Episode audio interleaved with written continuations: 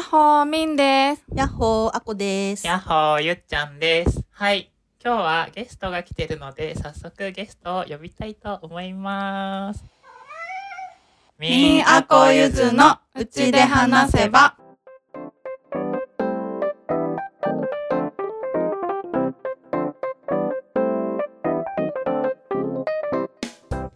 この番組は君の声を届けようアンカーの提供でお送りします。今日のゲストは私の大ファンな 夫ボケ美術館館長の相沢さんです。あは、はじめまして、相沢です。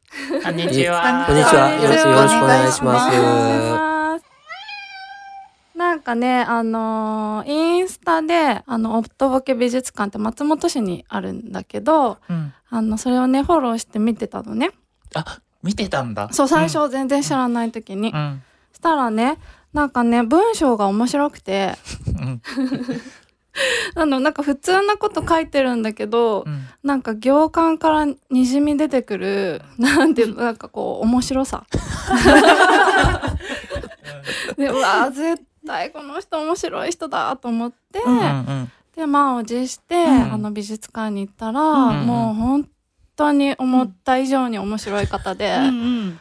はい、私は大ファンになってしまって、でそんなね相沢さんを今日お招きしましたよろしくお願いします恐縮ですよ。よろしくお願いします。よろしくお願いします。はい。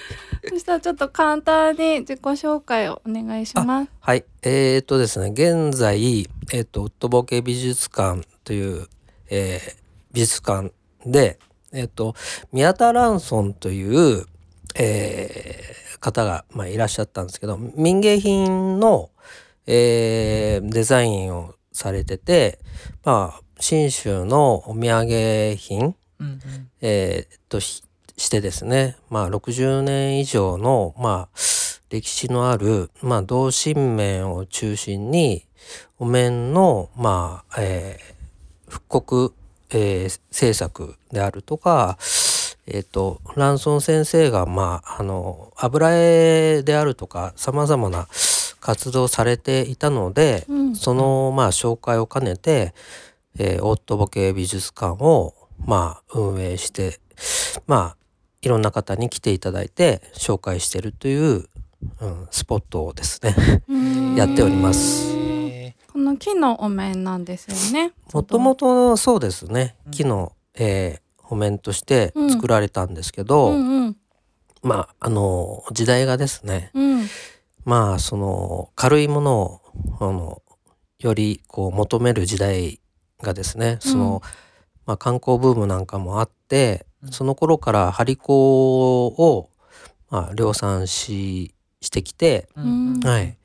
で、僕は今、その、木というよりは、うん。その、張り子の方を復刻、うん、してやってます。うんへー復刻っていうのは作ってるんですか？そうですね。作ってますね。はい。そうなんだ。はい。ハリコってあれ、新聞とかを糊でくっつけて。そうですね。うち、そうです、そうです。うんあの、まあ、うちにある材料は、あの、まあ、張り子紙って言って、うんうんあの、まあ、人形とかを作る、んあの専用の、まあ、専用についた和紙というかえで、へーはい、そういうので作ってうん。やってますね。いつからオットボケ美術館をやってるんですか？えっとですね、2016年あ、へえ。なので、まだそんなに6年ぐらいなもんなんですけど、うんうんまあ僕自身はこのオートボケをやる前の、うんまあ2008年2008年ですね、からあのまあそのこの先生の活動にちょっと興味っていうか関心があったもんで、うん。まあちょっと自宅までちょっと押しかけて、ううん。ーんまあちょっとなんかやらせてもらえもらえないかっていうことで、うん。えっ、と民芸品をそのまあ借り出して、うん。その松本市内の喫茶店で、うん。えーなんだあの企画展、あのランソンまあ作品展みたいな感じで、うん。あの紹介したりしまあそういう活動をまあ、やってたんですよね。はい、ずっと。うん。はい。なるほど。はい。でうん、まあその中で、うんまあいろいろ、その、まあいろんなやり方があると思うんですけど、うん。まあいろいろ、そのなんですか、紹介してるだけじゃ、こう、まあちょっと衰退じゃないけど、うんうん。こう、尻すぼみになっちゃうなと思ったもんで、あよりまあ深く、うん。まあ制作の方に、あの、携わるようになったり、うん。えーあとはもう今はあのその場所をうん借りて、そこでまあ発信する、えー場所を得て、まあ、活動したりと、まあ、そういう感じでうん。やってきたと。うん。あじゃあはい。もともと自宅ではなくて場所を新たに借りて今やってるっていう今やってる場所っていうのはもともとあのーその民芸屋さんそのうん。日本民芸っていうそのうん。同心このはい。宮田さんのうん。あのーえー制作場所というかその事務所？うん。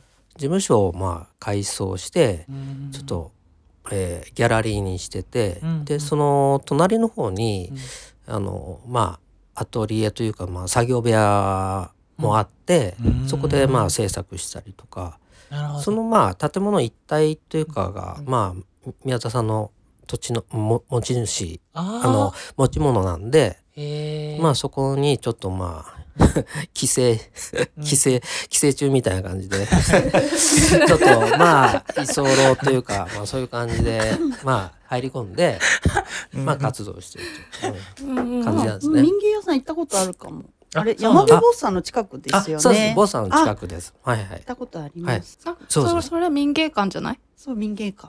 あ別なのね。そうあ別なの。民芸うん。民芸館とはまた別であすね。別そうなんだ。はいはい。うん。名前が夫ボケ美術館って言って、で。も近く。そう近く近く、はい。うんうんうんうん。まあね、松本民芸館の方はね、うんもう素敵な空間ですけど、うちはもっもっとと、ちょっ素敵。と、いや、いや、まあ、どう、まあ、人によっては、うん。まあ、素敵かもしれないですし、人によっては、なんだこりゃ、みたいな、えー、あそういうね感じですね。う んいやーうん、うん私は大好きありがとうございます。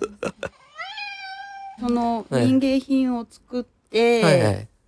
どっかに収めてるんですか？えー、っとですね、もともとはだから、その信州の土産物屋のを、うん。まあいろんなまあ、えーまあ小諸であるとか基礎もそうですし、いろんな土産物屋が当時はいっぱいあって、うんそういったところに納品していたんですよね。うんただまあ時代がだんだんそういったまあものを、うん。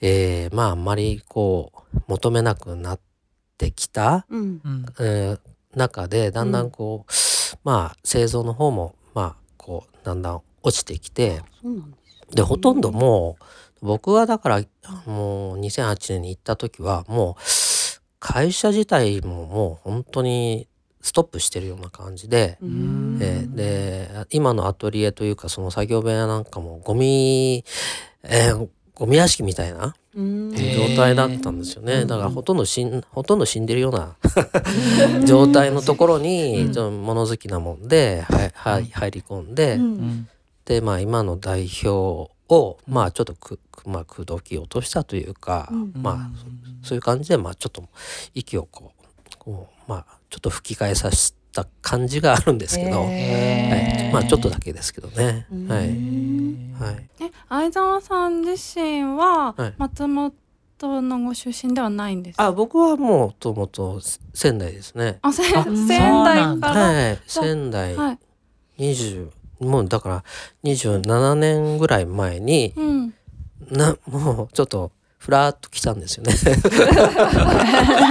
らーっと。ふらーっと。来て。ふらーっとな,、うん。なんとなく松本に。あ松本はねやっぱりはい。あの、やっぱものづくりの町っていうかあのえっ、と技術専門校で当時、あの半年間だけえっ、と勉勉強してその卒業するときにあのなんですかあの薪ストーブを、うん、あの作ってたんですよね。うんうんうんうん。へー。でそこのストーブをちょっとまあ僕も旅をふらふらっとしてて、うん。その時にそのえっ、と小松市うん。あの、金沢でしたっけ？うんうんうん。の,、うん。あの空港のある小松市の、あのその木工やってる方の家にちょっと泊めさせてもらったんですよね。うん。でそこにうん。ストーブてそのまあ薪ストーブがあって、うん。これは何ですか？って聞いたら、うん。あの松本の義船で作ってるよって言って、うえー、って言ったら、うん。あ誰でも作れるんじゃない？みたいな話を聞いたもんで、うん。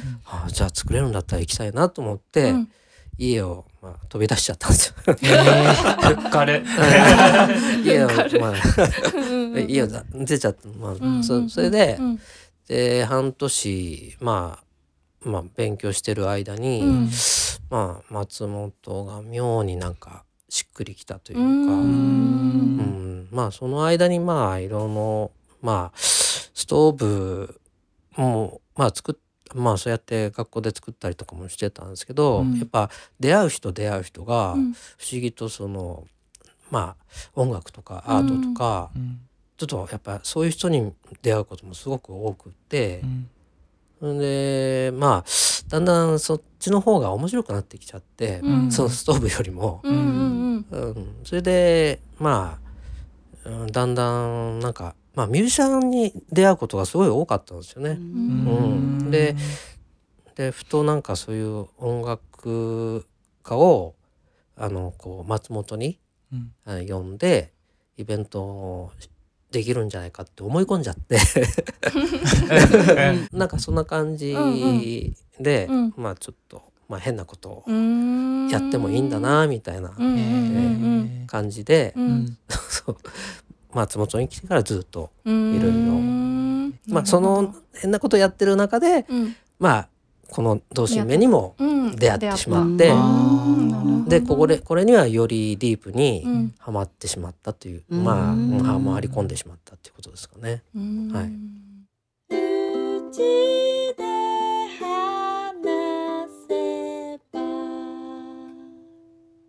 これ昔ながらのこの同心麺っていうのもあるんですか？今ねこれあの昔というか蘭荘先生が、うんあの独自に作り上げたうん。ものでもともとそのし信州はその、えー同祖神信仰のうんすごく、えーまあ盛んなうん。土地うん柄で同祖神って男女のペアのうんあの神様じゃないですか。でもともとそのまあ、えー江戸時代にそういった男女の神あの石の神様とかたくさん作られたと思うんですけど、うん。実はそのもっと源流にうん。その根源的なその例えば、えー、弾痕であるとか女院であるとかをこのまあ祀ってるお祀ってそれを同祖神として拝んでるところも結構あるんですよね。で先生はそういったものもいろいろ研究した中でご自分でその新しい、えーなんですかねその、えー、同祖神うん。を作り上げたいその現代的にこう、うん現代にフィットするような感じで、うんそう思って、うんそのその根源的な2つのモチーフをうん。顔お面の中に入れてで見ていただくと、うん。一応そういう、まあ、正規うん。をモチーフにしたお面になってて、うん。でそれをまあより現代的なそういう張り子か軽い張り子であるとか、うん置物というかうん。あの壁飾りというかそういったもので、しかも土産物っていうスタイルで、うんあのまあ売り出したいというか、うんへーで当時発売当初はまあ、えー太陽の塔で有名な、うん。あの岡本太郎先生とか、はい。あと版画家の宗像志功先生とか、うん。そういった方にもまあ称賛、えーされたへー。はい、民芸品として、うん。まあ、デビューしたというか結構はい。大きさはどれくらいなんですか？えっ、と結構おめお面なのでこういう顔の大きさもあるし、うん。小さいのもあるし、うん。もっと大きいのはこのあのまあ障子というかこれぐらいのでかい畳2畳分二畳分。分ぐらいあるぐらいの。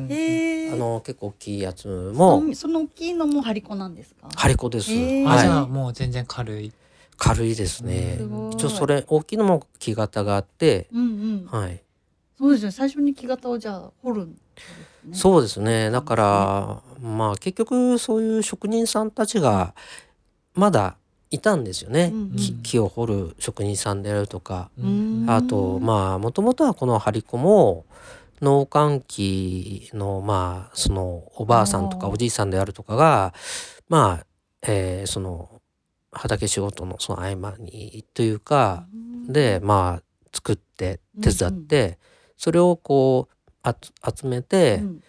あのまあお店にこう納品したりっていう形でうんさまざまな人がこう分業の中でん。一つのまあものが作られて来たといううん。感じだったんですよね。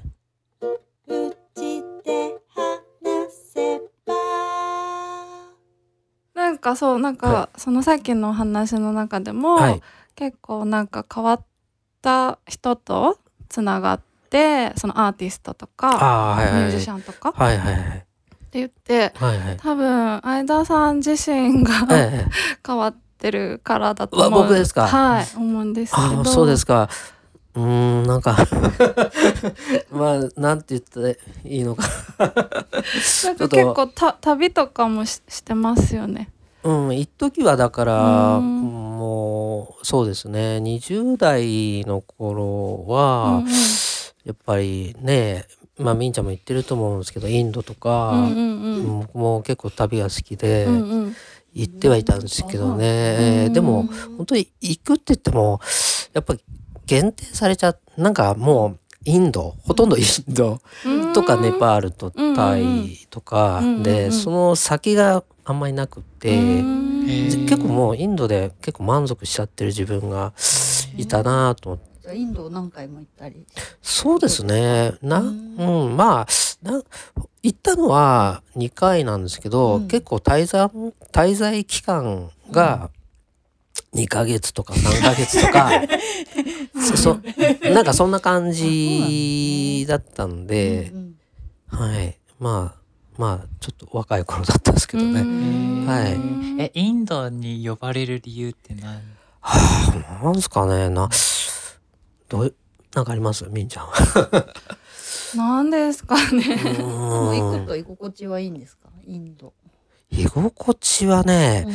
なんか下痢になったりとか 決し決してうん。居心地がいい空間というふうには思えないんですけど、うん。ただなんか毎日うがんすごく刺激的というか、うん。すごく毎日更新してるようななんか状況状態になるというかなんかうんなんかだから旅をしてるんだけど、うんそのその中そのあのインドの中で、の映画の中に入り込んじゃってるような、うん。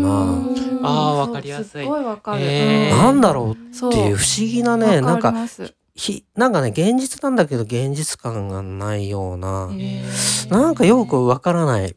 時空に入っちゃうっていう、うんうんうんうんうん、なんか、うん、だから、そうそう、それがなんか例えば、自分が見てるんだけど、その風景、うん。例えば、えーまあ、ミシン屋の親父とか、うん。その、まあ、商店があって、うん。ミシンでずーっと縫ってたり、うん。あと、その、まあ、ガート、あの、バランシ、まあベナレスの河原で、その、えーまあ、牛を、うん。牛飼いのおっさんが牛、牛をこう洗ってたり、うん。そういうのをガートでぼーっと見てるんですけど、うん。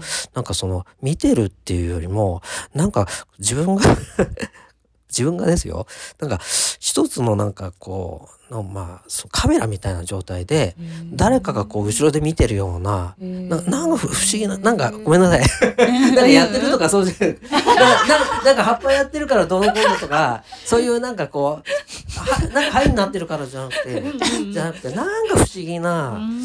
そのなんだろう不思議な状態、うん。だからそれって何なのかなっていう、インドはだから何ヶ月かいちゃう感じ。いちゃいましたね、うんううん。ん。なんか。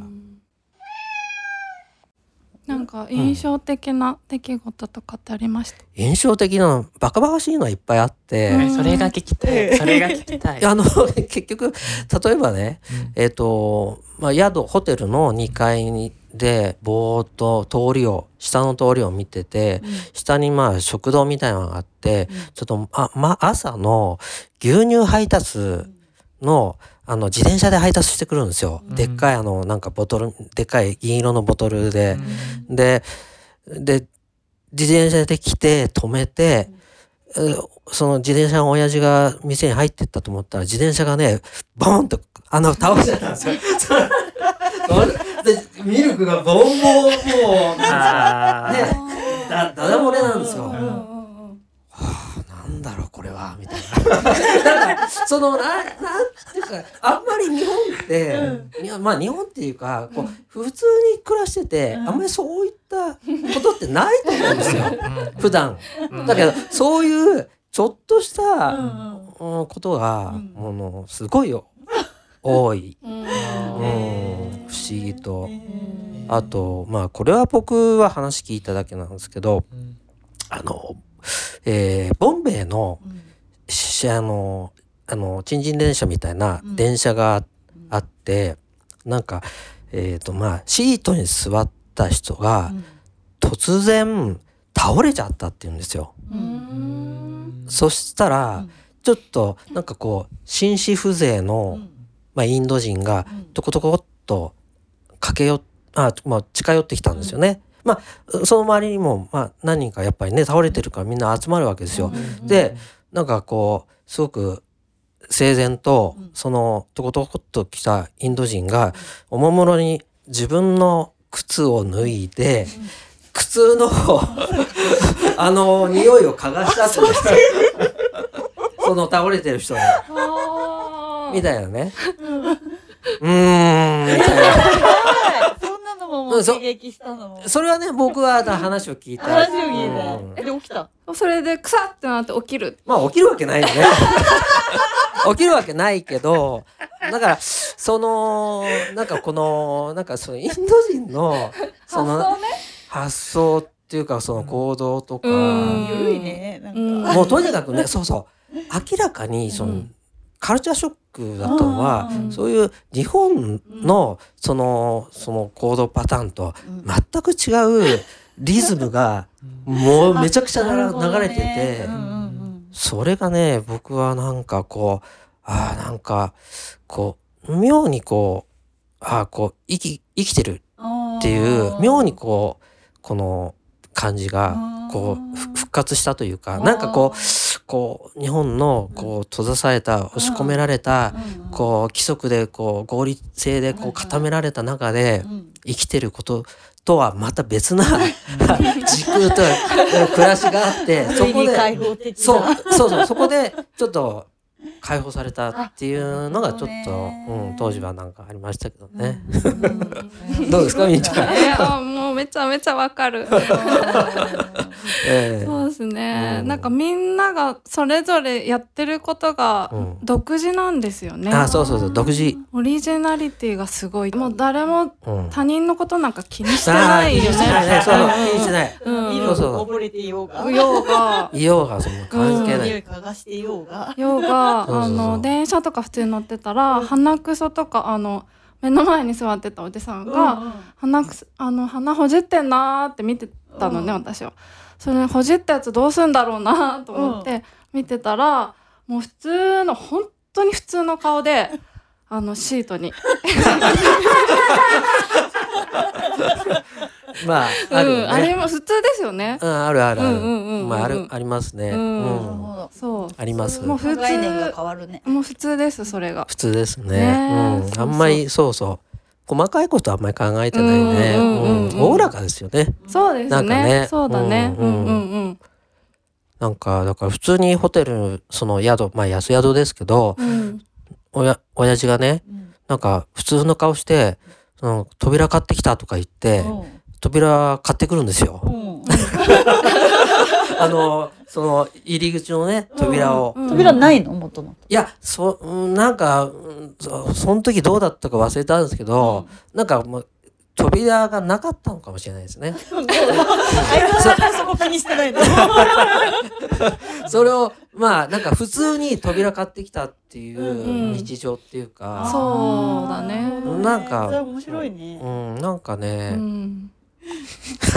大丈夫ですか？こんな話。いやいや最高です最あ高あそうあそう。そうですか。まあでもねインドあるあるでね、みんないろいろうん。行くと、ほんそ本当にそれぞれに、えー面白い体験が待ってる、待ってる。うん。待ってる。まあそうそう、うんもう必ず待ってる。必ず待ってま必ず待ってる感じ。の、う。んうんうん。まあそれだけにねやっぱうん。来る人も、あの本当に面白い人たちが、あうん、まあ日本人のね旅行者も多いし多かったしヨーロッパ系ねドイツ人とかも結構うん。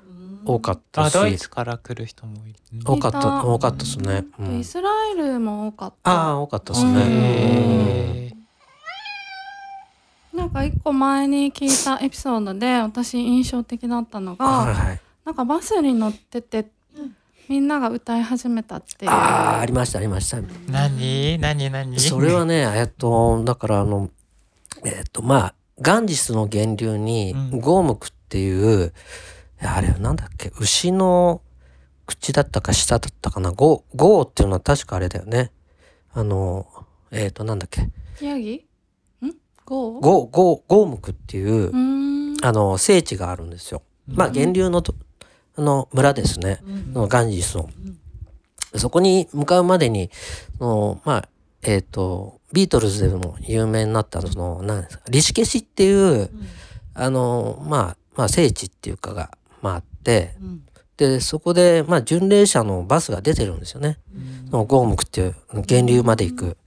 うん、その時に、あのーちょうどだから、なずーっともうね、だから10時間とかな何十時間と、あの、そういうバスに揺られていくんですよね。うんで、だんだんもう意識もね、なんかこう 飛んでいくっていう、結構すごくヘビーなあー感じ。もう本当満員電車なら満員バスの中に、うん。ぎゅうぎゅうに詰め込まれてずーっと長時間行くんですけど、で、結構、その、源流にえー行く途中に、ちょうどその到着する朝、えーの、まだだから6時とか、日が昇ってきたような感じの時に、ちょうどその、えーっと、その、えーこう、しこう自然発生的に、その、えっ、と、歌をうん。歌い始めたんですよ。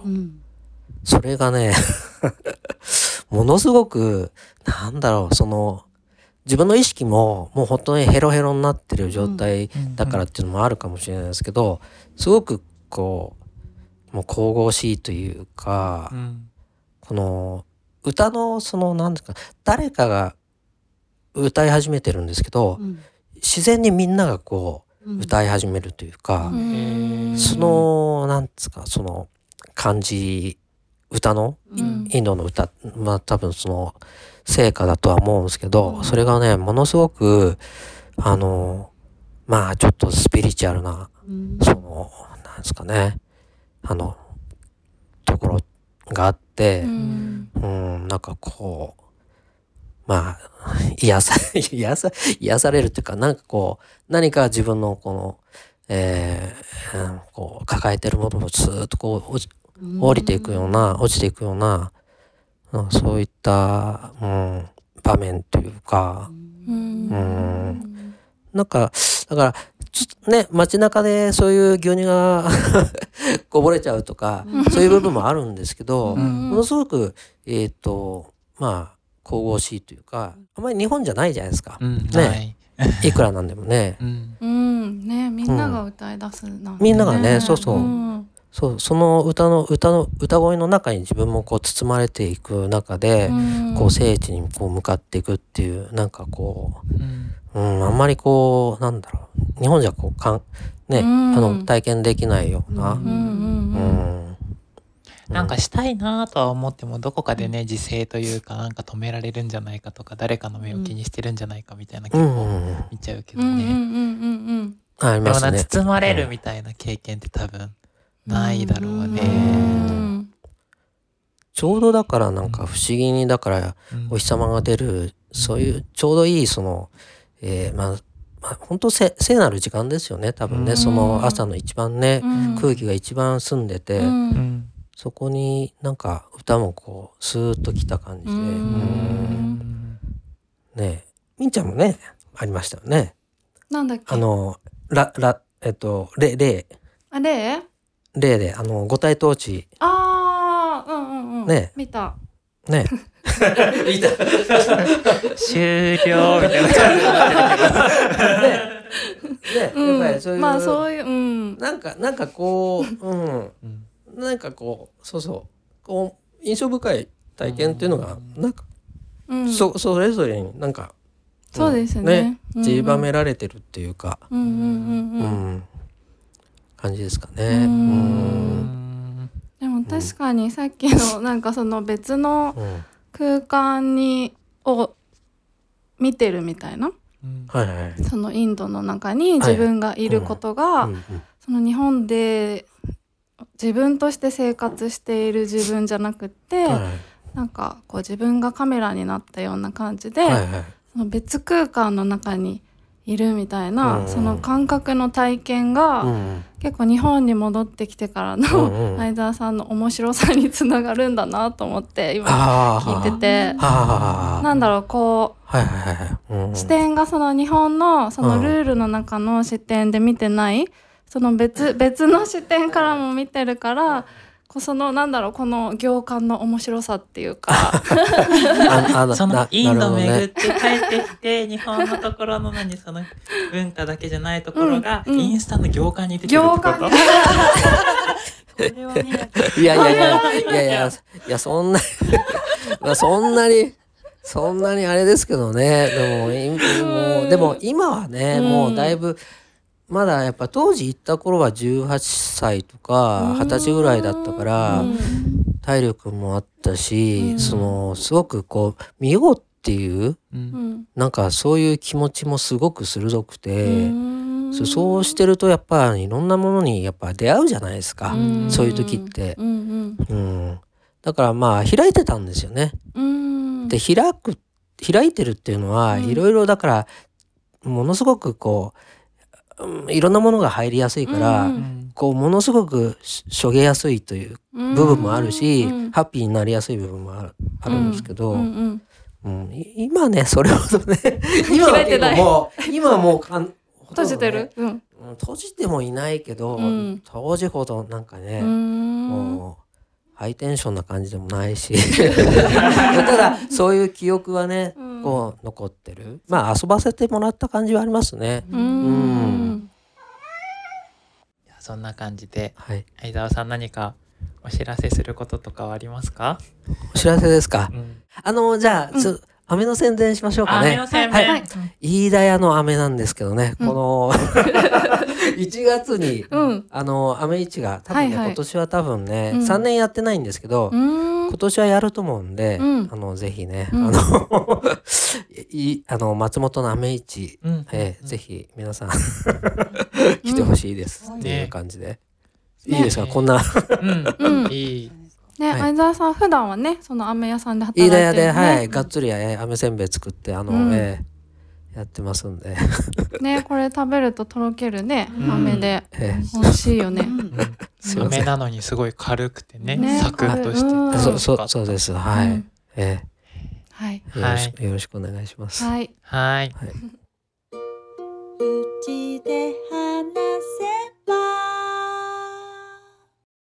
次回の放送は12月17日土曜日を予定しております。番組へのお便りも募集しています。お便りは番組の概要欄から専用の Google フォームがあるのと3人にメッセージが届けば何でも大丈夫です。ぜひ送ってほしいです。それでは次回の放送もお楽しみに。バイバイ。バイバイ